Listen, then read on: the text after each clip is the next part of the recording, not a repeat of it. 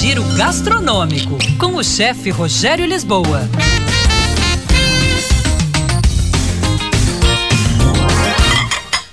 Olá, pessoal. Mozzarella de búfala, um queijo elaborado com leite de búfala no lugar do tradicional leite de vaca, como a maioria dos queijos. O sabor suave e delicado é uma das características mais marcantes desse queijo. Um sabor levemente adocicado, uma acidez equilibrada, também conquista no paladar. A suavidade da mozzarella de búfala vem junto com frescor e cremosidade, chegando a derreter na boca, por isso atrai bastante os apreciadores de queijos. Na culinária, ele harmoniza bem com outros ingredientes. O tomate seco é um exemplo clássico. A mussarela de búfala servida só com sal triturado e um azeite de oliva extra virgem de boa qualidade dá uma bela entrada.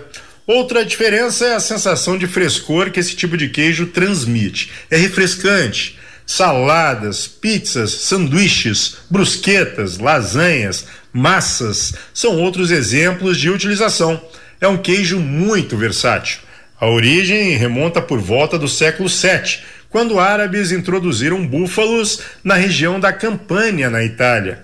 A mussarela de búfala tem cilindros e bolotas, os formatos mais comuns, mas pode ser elaborada também em forma de tranças, corações, pequenas pérolas, ainda o formato chamado de cereja e também retangular, como uma mussarela comum de leite de vaca.